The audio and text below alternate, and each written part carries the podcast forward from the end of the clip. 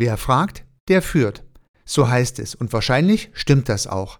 Tatsächlich kann man ja mit gezielten Fragen ein Gespräch steuern, führen, vielleicht sogar manipulieren.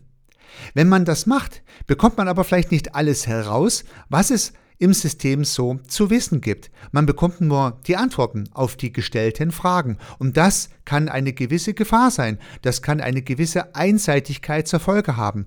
Christine Erlach, meine Interviewpartnerin, hat dafür eine tolle Metapher entwickelt. Es ist wie, wenn man in einem See angelt und nur eine Art von Köder verwendet. Dann beißt natürlich auch nur eine Art von Fisch an.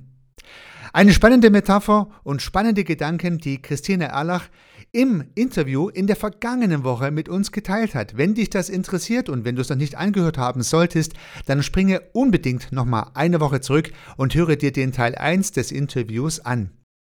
Heute im Teil 2 geht es mit spannenden Themen weiter. Zunächst einmal natürlich mit der Antwort auf die Frage, die letzte Woche als Cliffhanger stehen geblieben ist. Heute geht es weiter um einen Tisch, der eine herausragende Bedeutung in einem Projekt von Christine Erlach eingenommen hat. Christine wird uns erläutern, welche Bedeutung dieser Tisch für das soziale System hatte. Es geht einmal mehr um Erlebnisräume und Erzählräume, es geht um Workshops und deren Begrenzung, es geht um die Entwicklung von Strategien, es geht um vielleicht eher oberflächliche Narrative, die an der Oberfläche schwimmen. Wir haben die Metapher des Schwimmers dafür entwickelt und es geht um tiefgründige Narrative, die vielleicht auch verborgen sind. Vielleicht muss man danach tauchen. Wir haben die Idee des Tauchers dafür entwickelt und möchten unsere Metapher in dieser Episode mit dir teilen. Und Christine hat eine spannende Fieberkurve, die sie uns zeigen wird. Und mit dieser Fieberkurve kannst du vielleicht auch die Temperatur deiner Organisation ermitteln und diese Methode in deinen Workshops einsetzen. Hallo und herzlich willkommen zum Teil 2 des Super Interviews mit Christine Erlach. Hallo und herzlich willkommen zum Podcast Systemisch Denken und Handeln. Mein Name ist Heiko Rössel.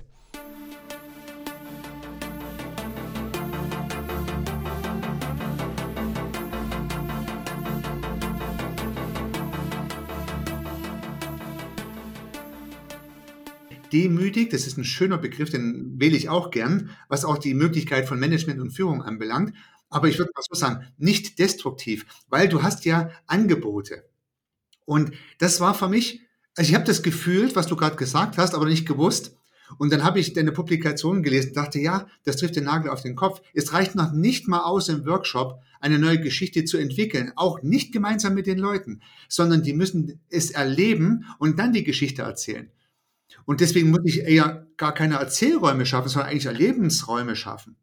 Oder? Streng genommen ja, absolut. Ja. Du hast nur, du musst halt nur Erzählräume vorher schaffen, weil du noch nicht genau weißt, welches Erlebnis du ermöglichen sollen könntest, sozusagen. Ah. Ja, weil sonst machst du ja irgendwas, also äh, und das ist dann nicht anschlussfähig, weil ähm, das nicht auf den also auf den Erfahrungen äh, anschließt, die sie bisher gemacht haben. Also nehmen wir das Beispiel, sie sind alle so sozialisiert, dass sie eben genau wissen, nur die Leistung des Einzelnen zählt. Bleiben wir bei dem klassischen Beispiel. Und ähm, Teamleistungen sind, sind gar nicht erwünscht, weil wir werden ja sowieso einzeln dann kompetitiv gegeneinander bewertet in den Zielvereinbarungsgesprächen.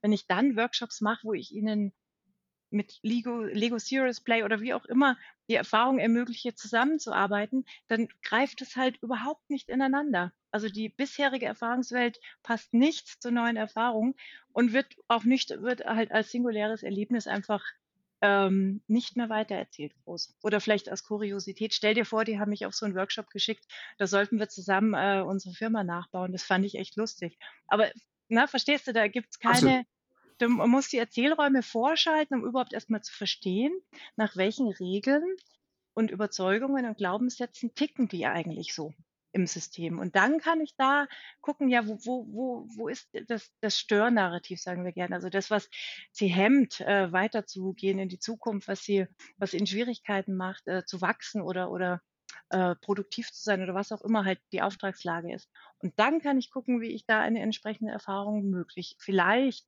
möglicher mache. Hm? Ich, ich habe da, hab da eine nette Idee beobachtet von einer jungen, modernen Führungskraft, die meines Erachtens das Problem ein bisschen gelöst hat. Bin mal gespannt, wie du das äh, einsortierst. Also eine relativ simple Intervention. im Teammeeting hat diese Führungskraft gesagt, erzählt doch, erzählt ihr alle mal ein Erlebnis der letzten 14 Tage und zwar positiv. Also die einzige Intervention, die sie gemacht hat, war ein positives Erlebnis, nicht irgendeins ein positives. So, und jetzt hatte, haben die Leute aus dem Team haben halt immer irgendeine eine schöne Geschichte erzählt, die sie erlebt haben. Und zwar nicht konstruiert, sondern tatsächlich und teilen dann natürlich ihre Konstruktion dieses Erlebens mit, um es mal ganz präzise auszudrücken. Mhm. Aber mhm. dadurch entstehen natürlich Geschichten im Team, die genau das sind, was ich mir gewünscht hätte. Positive Geschichten von positiven Erlebnissen. Die Führungskraft hat nicht gesagt, welche Projekte, nicht gesagt, ob es Kundengeschichten sind, interne Geschichten, Urlaubsgeschichten, sondern einfach nur Geschichten. Findest du, das trifft den Nagel auf den Kopf oder hätte man das noch besser machen können?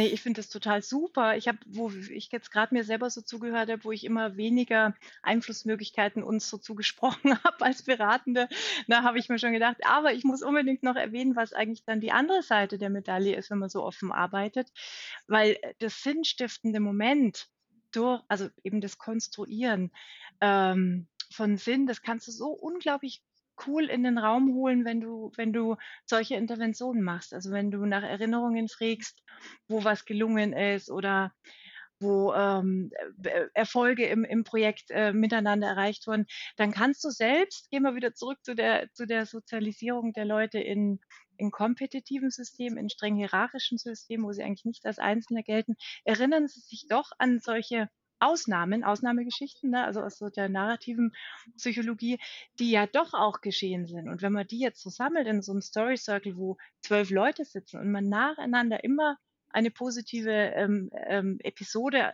erzählt, dann, dann passiert was mit den Leuten. Also es passiert zum Beispiel, ach guck mal, ich bin ja gar nicht so allein mit dem, wie ich es hier so empfinde.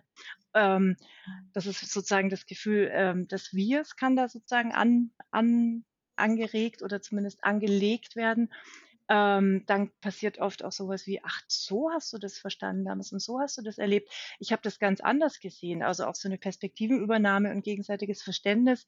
Und das kann ich durch schlicht einfach erzählen lassen, so viel besser erreichen, weil das halt das, also die Kommunikationsform ist, wie wir Menschen schon immer unsere Handlungen koordinieren.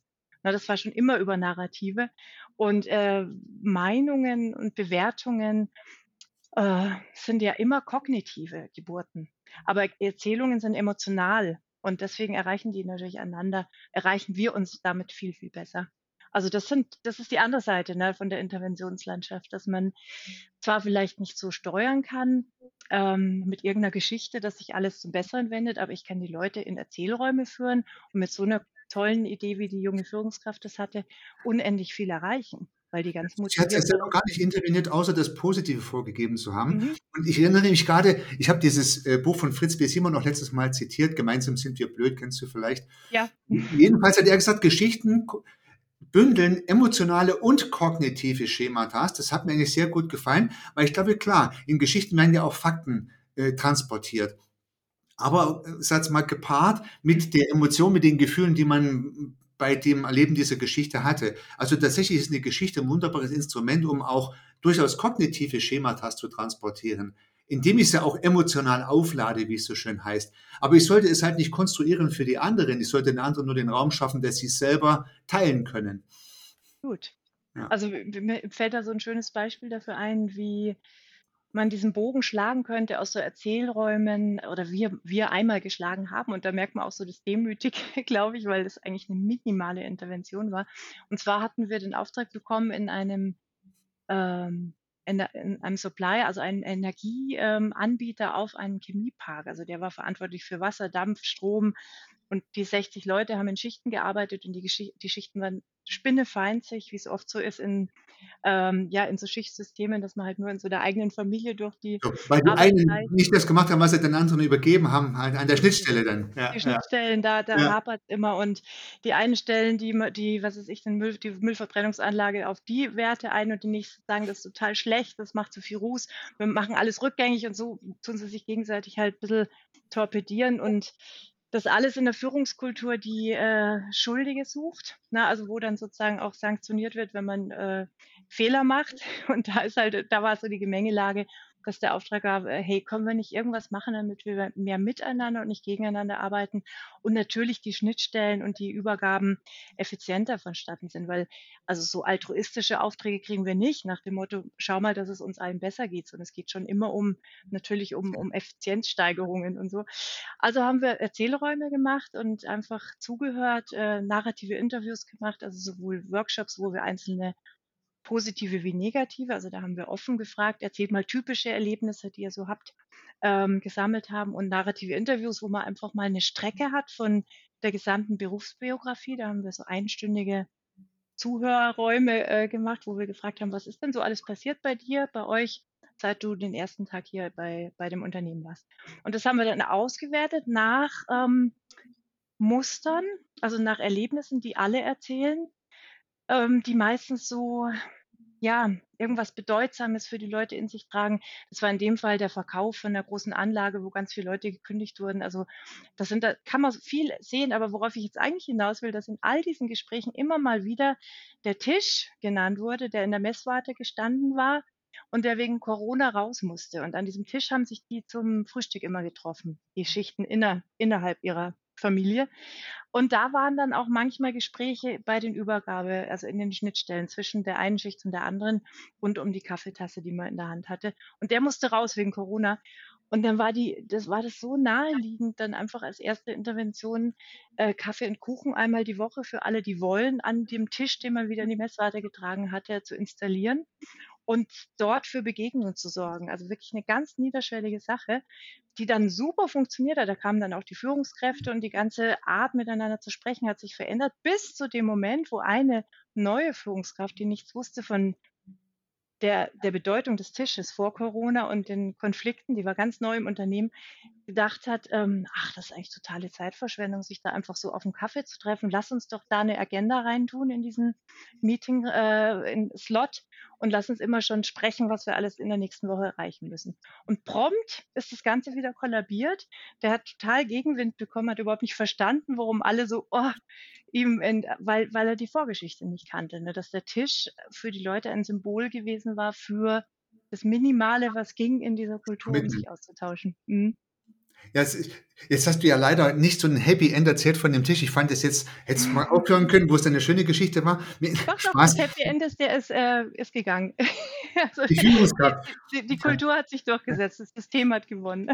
Wie meistens übrigens. Aber ich habe ich hab da noch eine andere, ist mir ein anderer Gedanke durch den Kopf gesprungen, weil wir ja gerne auch von der Demut sprechen in Führung und Management. Auf der einen Seite. Auf der anderen Seite ergeben sich aber hier auch wirklich einfache Lösungsmöglichkeiten. Und was mir da wichtig ist, auch auf den, auf den Ebenen der Teams. Also selbst wenn ich jetzt nur Teamleiter sein sollte oder vielleicht nur Teammitglied, könnte ich ja alle natürlich das anregen, diese Erzählräume in meiner kleinen Zelle, in meinem kleinen sozialen System eine kleine Veränderung herbeiführen. Und wenn, ich abteilungsverantwortlich bin, dann hat meine Abteilung, wenn ich vielleicht der CEO bin, dann halt ähm, für mein Unternehmen. Das heißt, ich muss hier nicht warten, bis irgendein Hierarch die gleiche Idee hat. Ich kann sofort einen Erzählraum schaffen und mit den Ideen, die wir gerade diskutiert haben, eine Intervention probieren. Bin mir sicher, liebe Zuhörerinnen, liebe Zuhörer, probiert das einfach mal aus und erlebt sozusagen, was da passiert. Und ja, und das kann ich immer machen. Ja, das kann ich sogar machen, wenn ich nur Mitarbeitende bin und sage einfach mal, Mensch, lasst uns doch mal erzählen. Ja, und die meisten Führungskräfte sind ja nicht so destruktiv, wie sie gern dargestellt werden, werden wahrscheinlich sagen, ja Mensch, gute Idee, lass uns mal machen. Und dann kann man es mal ausprobieren. Absolut. Ich habe ich hab vielleicht noch sogar einen Tipp, wie man das auch wirklich methodisch total einfach machen kann. Haben wir noch Zeit oder was ja, sagst du? Gut. Und zwar würde ich einfach empfehlen, ein Blatt zu nehmen und da eine X- und Y-Achse drauf zu machen. Ähm, die die X-Achse ist praktisch nach positiv oben und nach negativ unten. Und die Zeitachse, die ist gar nicht skaliert. Und dann sage ich den Leuten, hey, lass uns doch mal auf die letzte Woche zurückblicken oder aufs letzte Projekt oder was weiß ich. Na, aber nehmen wir ruhig mal nur einen kurzen Sprint sozusagen. Was ist denn da alles Positives und Negatives passiert? Malt doch mal so eine Fieberkurve, jeder, jeder, jeder für euch. Und dann hat man nämlich die, ähm, die Erzählung schon da liegen als Visualisierung.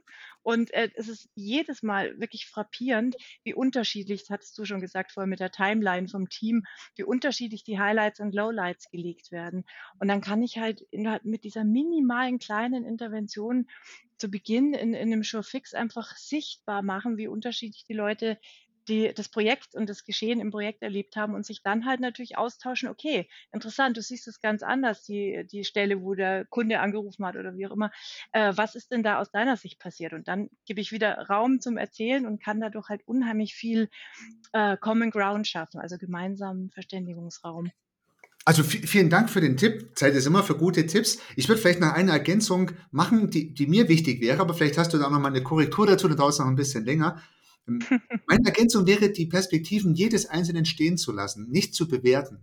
Weil als Konstruktivist würde ich sagen, jeder hat seine Konstruktion und das ist zu würdigen. er hat seine guten Gründe, die Welt so zu konstruieren, positiv oder negativ, ja, optimistisch oder, oder pessimistisch. Und ich finde, man sollte es stehen lassen und sollte es würdigen, dass die Leute den Mut haben, ihre Konstruktion zu teilen.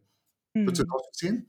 Total, Heiko. Ich glaube, das ist aber tatsächlich vielleicht das Anspruchsvollste an dem Tipp, den wir gerade so gemeinsam formulieren an die Führungskräfte, dass man dann ja auch wirklich mit dem Mindset in diesen Erzählraum gehen sollte, dass alles genauso wahr ist. Also eben dieser konstruktivistische Grundgedanke. Ne? Jede, jede, jede Person hat genauso recht wie die andere, auch wenn sie es wirklich total widersprechen sollte, die Auslegung der Vergangenheit. Aber es ist alles richtig in dem Moment, ja. Vielleicht haben wir noch mal irgendwann die Gelegenheit, das Konstruktivistische etwas tiefer zu bohren. Aber ich würde gern noch was, was anderes mit dir beleuchten. Da hast du vorhin ein paar Sachen, ich würde mal sagen, Mythen. Und da rennst du bei mir offene Türen ein. Also bei mir würde ich mal sagen, der Mythos Vision und Strategie und vielleicht sogar der Mythos Workshop. Ja, viele glauben ja, wir machen mal einen Workshop und dann wird die Welt besser oder wir machen eine neue Strategie, eine neue Vision. Ich bin nicht grundsätzlich dagegen, aber die Art und Weise, wie es meistens gemacht wird, in Form von Workshops, halte ich für, hm, naja, selten sehr produktiv. Was ist denn da dein Bild drauf? Ja, also vielerlei. Da ist, da, da steckt ganz viel drin, finde ich, in dieser, in dem Dilemma der Vision. Also so ein erster Gedanke, der mir dazu kommt, ist tatsächlich, dass du ja immer das Problem hast, wenn du in die Zukunft reist, dass das immer nur ein Teil der, des Systems äh, ja will, möglicherweise, weil die, also so ein Schichtteam hat jetzt eigentlich kein großes Bedürfnis, irgendwas zu verändern. Es läuft ja. Ne? Aber das ist ja eher eine strategische Sicht. Äh, wir müssen uns verändern, wir müssen wettbewerbsfähig bleiben. Das sind ja oft auch wirklich Zwänge und Nöte, die dazu führen, dass eine Vision entwickelt wird oder eine Strategie gelegt wird. Und die ist immer in einem Teilsystem nur, also in dem Top-Management oder Board Minus One oder so. Und damit habe ich halt keinen, äh, habe ich schon eine Riesengefahr, irgendwas zu entwickeln, was überhaupt nicht anschlussfähig ist für die Leute. Ne? Weil dann gibt es halt irgendwelche in die Zukunft projizierten Zielaussagen, mhm. die aber halt mit dem Geleben, mit dem Erleben der Leute so gar nicht äh, korrelieren. Und in der Regel, da kommen wir wieder zurück zu den Erzählräumen und zum Story Listening, ähm, glauben die Führungskräfte, ja, also die wissen ja, wie sie ticken, ja, aber, aber dann doch nicht so in der Tiefe, dass man wirklich mal darüber einen Diskurs führt. Ja, schau mal, wir, sind, wir glauben ja an die und die Dinge miteinander. Also wir gehen davon aus, dass wir immer weiter wachsen.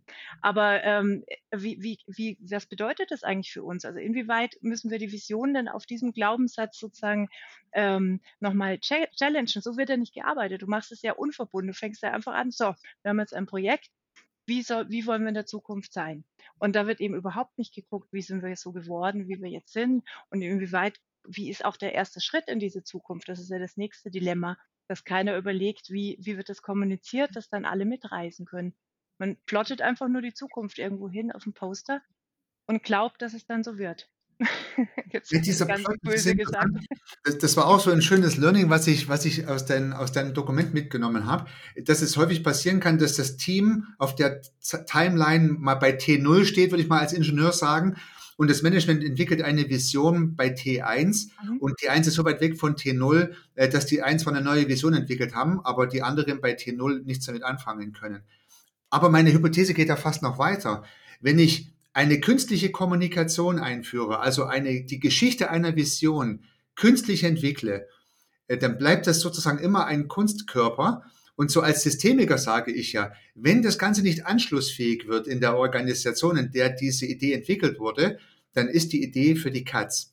Dann habe ich vielleicht noch einen guten Workshop gehabt, weil alle sich schön unterhalten haben, Brezel gegessen, Kaffee getrunken, kann alles funktioniert haben. Aber die Vision, die entwickelt wurde, auch schön dokumentiert. Aber es wird nie Organisationswissen, weil man schon am nächsten Montag nicht mehr drüber redet.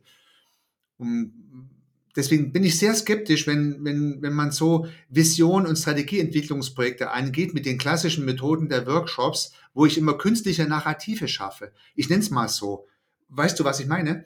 Total. Ich, ich habe nur da, bin ich tatsächlich auch ein bisschen, ja, also nicht ratlos, aber ich, ich merke, dass ich immer mehr davon wegkomme, Workshops designen zu wollen. Also ich versuche immer mehr eher über, über partizipative Prozesse, die wirklich dann mit Multiplikatoren und mit, äh, mit kleinen, mit Teams, die dann irgendwas machen und dann irgendwo hingehen und also, dass man so eine Art hm, Wabern im System erzeugt und nicht eine isolierte Intervention, die von 9 bis 17 Uhr geht, der Workshop, weil da sehe ich tatsächlich auch wenig, ähm, äh, also da sind die Membranen nicht durchlässig zwischen der Workshop-Welt und der normalen Welt. Das ist einfach äh, meine Erfahrung genauso. Und ähm, die, die eine Möglichkeit, ein bisschen was zu transportieren aus dieser Workshop-Welt in die normale Welt, sind halt ähm, die Erzählungen. Also wenn ich es schaffe, irgendwie dort was zu entwickeln, wo die Leute, was die Leute für so bedeutsam empfinden, dass sie es weitererzählen, dann habe ich ja schon ein bisschen was geschafft von dieser äh, Durchdringung ins System. Aber noch besser ist natürlich, ich arbeite direkt äh, in dem Alltag der Menschen und nicht in einem Workshop-Setting. Und es wären dann so Ideen, wie du sie auch hattest, dass ich schon fixes anreichere mit so Erzählräumen, dass ich ähm, auch wirklich dann natürlich in Resonanz trete zu dem, was da erzählt wird als Führungskraft oder als äh, Gestalter. Ähm, was, was, was bewegt die Leute gerade und wo, wo sind deren Ideen, was besser werden könnte. Und das könnte man wiederum oder sollte man meines Erachtens nach in die Strategie und in die Visionsentwicklung hineinbauen was die Leute eh schon alles äh, an tollen Ideen haben. Das ist kein, das kann man aber nicht durch eine Befragung ähm, heben. Das ist halt der große Unterschied. Dass solche Ideen gibt's ja, dass man einfach eine Mitarbeiterbefragung macht oder Fokusgruppen äh, macht, um, um dann eben so diese Erfahrungen und die die Ideen der Leute mitzunehmen, sondern das geht wirklich nur, wenn du ihnen den Raum gibst, äh, ihre Erfahrungen zu erzählen und zu teilen. Weil ähm, das, das, sobald es gesteuert wird, ist es intentional und dann habe ich wieder diese Köder-Problematik, äh, ja, dass ich nicht das kriege, was wir brauchen eigentlich. Hm? Ich, ich habe da so zwei, also ein Gedanke ist mir durch den Kopf gegangen, als du begonnen hast, das ein bisschen zu erläutern. Vielleicht ist es am, am Ende besser, wenn man mal eine Führungskraft sich anschaut, dort an der Haltung zu arbeiten. Also wenn, wenn die Führungskraft eine systemisch-konstruktivistische Haltung einnimmt, so würde ich mal bezeichnen, das wäre jetzt ja wünschenswert, zum Beispiel indem man deine Bücher liest oder meinen Podcast anhört. ja, äh, dadurch sehe ich die Welt einfach anders und schaffe diese Erlebnisräume, ohne dass ich da groß drüber nachdenken muss. Ja. Ich höre auch den Geschichten der Leuten wirklich zu, weil ich weiß, dass es deren wahre Konstruktion ist. Alles sowas. Also eine Haltung ist da vielleicht Mehrwert wie ein künstlich initiierter Workshop. Und wenn schon ein Workshop, dann glaube ich, braucht es davor wirklich Story Listening, dass ich im Workshop die Geschichten versuche aufzugreifen, äh, die ich vorher gehört habe. Und dein Bild finde ich wunderbar mit der Membran. Einige Membranen sind ja so dicht, da kannst du gar nicht rausgucken und hörst auch nichts. Mhm. Aber du kannst versuchen, die Membran dünner zu machen und vielleicht bricht dann sogar die Membran auf nach dem Workshop, weil dann sozusagen die Ideen in die Organisation dadurch einfließen, um diesen, in dieser Metapher zu bleiben. Und da habe ich tatsächlich für mich festgestellt, sind so, ich habe es vorhin mal kurz Produkte genannt oder Angebote. Und meine Hypothese ist, jedes Team, nicht, nicht nur eine, eine komplette Business-Organisation, jedes Team hat ja Produkte und Angebote. Und bleiben wir mal bei deinen, bei den Maintenance-Team in diesem Chemiepark. Die bieten ja auch was an, also Maintenance-Produkte. Und wenn, das ist in ihrer Arbeit, da reden die sowieso jeden Tag drüber, über die Anlage, über die Einstellung der, der, des Blockheizkraftwerkes. Wenn ich sage, dieses Produkt, dieses Einstellprodukt, dieses Maintenance-Produkt, das wollen wir zukünftig schneller produzieren, besser produzieren, digitaler produzieren, vielleicht an einem anderen Standort reproduzieren und solche Dinge, äh, dann erreicht die Leute viel besser.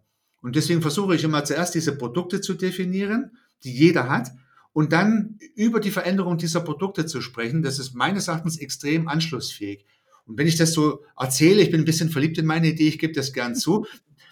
Wie, wie, wie klingt das für dich und deine Erlebniswelt? Ja, ich, also ich kann da insofern sehr gut mitnicken, weil die Erfahrung habe ich auch gemacht, dass wenn du die Dinge, die die Leute beschäftigt, ähm, äh, auch wichtig findest, dann hast du auf jeden Fall mehr Chancen, anschlussfähig zu, zu handeln und kommst auch wirklich ins Zuhören, als wenn du über irgendwas anderes redest, was, was die halt nicht interessiert. So weit gehe ich damit. Was ich aber auch schon erlebt habe, ist, dass man, ähm, dass, dass es trotzdem einfach nicht das ist, also was die Leute wirklich bewegt. Also da kommt halt dann die Unternehmenskultur einem oft äh, zwischen die Füße sozusagen im Sinne von, dass man über etwas drüber stolpert, was man, was jetzt nichts mit Produkten und Dienstleistungen zu tun hat, also eben nicht mit dem täglichen Chef zu tun hat, sondern eher mit der Art, wie ähm, die Leute miteinander, also ihre Handlungen koordinieren, was be belohnt wird im System und was eben sanktioniert wird. Das heißt, es ist auf einer anderen auf einer noch verborgeneren Ebene gibt es da Sachen, die das Verhalten beeinflussen, jenseits der offensichtlich, also der Artefakte wie Produkte oder Dienstleistungen. Ja, finde ich sehr spannend. Hast du völlig recht. Mhm. Also mein Modell ist ein eher praktisches Modell. Es ist sehr schnell zielführend, würde ich mal sagen, ja. aber es deckt nicht alles auf. Ich bin ganz bei dir. Ja, und also wenn ich halt dann merke, ich komme nicht voran, sorry für die, aber dann wird es Zeit, halt nochmal in Story Listening zu gehen und zu versuchen herauszufinden, wo, wo, wo ist eigentlich die, das, das Störnarrativ, also der Glaubenssatz, der uns gerade äh, scheitern lässt, obwohl es doch eigentlich sich so einfach äh, an, also es könnte einfach gehen, geht aber nicht. Und das ist halt dann so ein klassischer Moment für Story Listening. Ah, ich, das finde ich sehr spannend. Da komme ich mir selber auf die Schliche. Ich bin nämlich kein Troubleshooter. Ich sage immer, wenn es Krisen und Konflikte gibt, gibt es andere Begleiter, die besser sind als ich. Das ist nicht meine Welt. Ich möchte lieber mit dem Team nach vorne schauen. Deswegen gehe ich immer davon aus, wer mit mir zusammenarbeitet, ist eigentlich relativ intakt ja, als Organisation und möchte sich inhaltlich weiterentwickeln. Und da finde ich, ist meine Methode sehr valide. Aber ich finde es jetzt eine super Idee, wenn ich dann auch im Rahmen dieser inhaltlichen Diskussion feststelle, wir kommen da nicht voran, mhm. dann scheint im Verborgenen in der Kultur was zu liegen, äh, was gar nichts mit dem Produkt zu tun hat und mit den Artefakten, wie du sagst. Und dann kommen vielleicht Leute wie du zum Einsatz, die dann noch viel tiefer reingehen, was jetzt gar nicht mein Beritt wäre. Nur mal als Beispiel.